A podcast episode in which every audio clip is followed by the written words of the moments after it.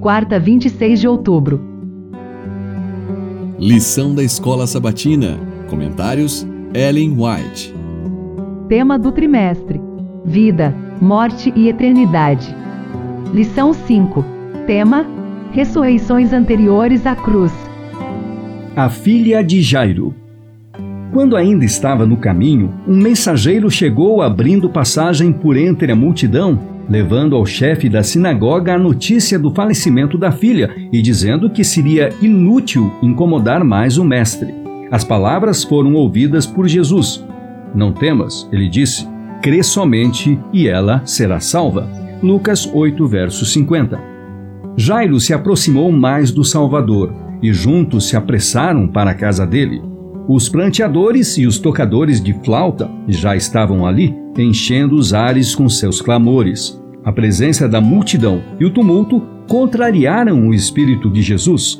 Procurou fazê-los silenciar, dizendo: Por que estáis em alvoroço e chorais? A criança não está morta, mas dorme. Mateus 5,39.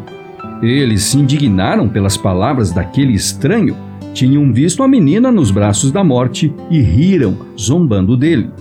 Jesus se aproximou do leito e, segurando a mão da criança, proferiu brandamente, no idioma familiar de sua casa, as palavras: Menina, eu te mando, levanta-te. Marcos 5, verso 41. Um tremor passou instantaneamente pelo corpo inerte. Voltaram as suas pulsações da vida. Os lábios esboçaram um sorriso os olhos se abriram como se despertassem do sono, e a menina olhou admirada para o grupo que a cercava. Ergueu-se e os pais se aproximaram dela, chorando de alegria. O Desejado de Todas as Nações, páginas 269 e 270. Os cristãos têm o privilégio de verdadeiramente saber que Cristo está naqueles que são da verdade. Esta é a vitória que vence o mundo, a nossa fé. 1 João 5,4. Tudo é possível ao que crê. Marcos 29, 23. E tudo quanto quisermos, orando, se crermos que receberemos, obteremos. Marcos 11, 24. Essa fé penetra até as mais escuras nuvens e traz raios de luz e de esperança ao coração aflito e desanimado.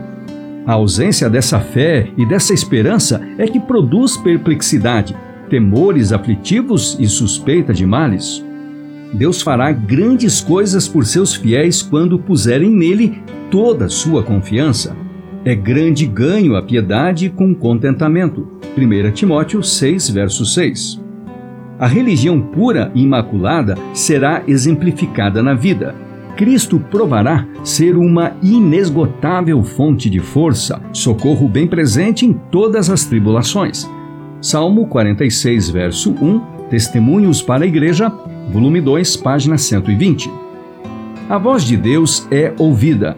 Com amor eterno te amei. Jeremias 31, 3. Com benignidade eterna me compadecerei de ti.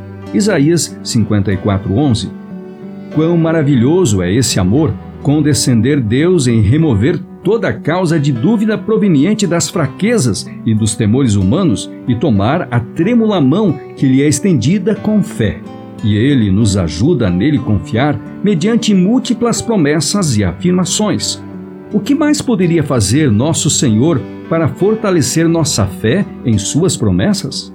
Para conhecê-lo, 13 de setembro, página 262.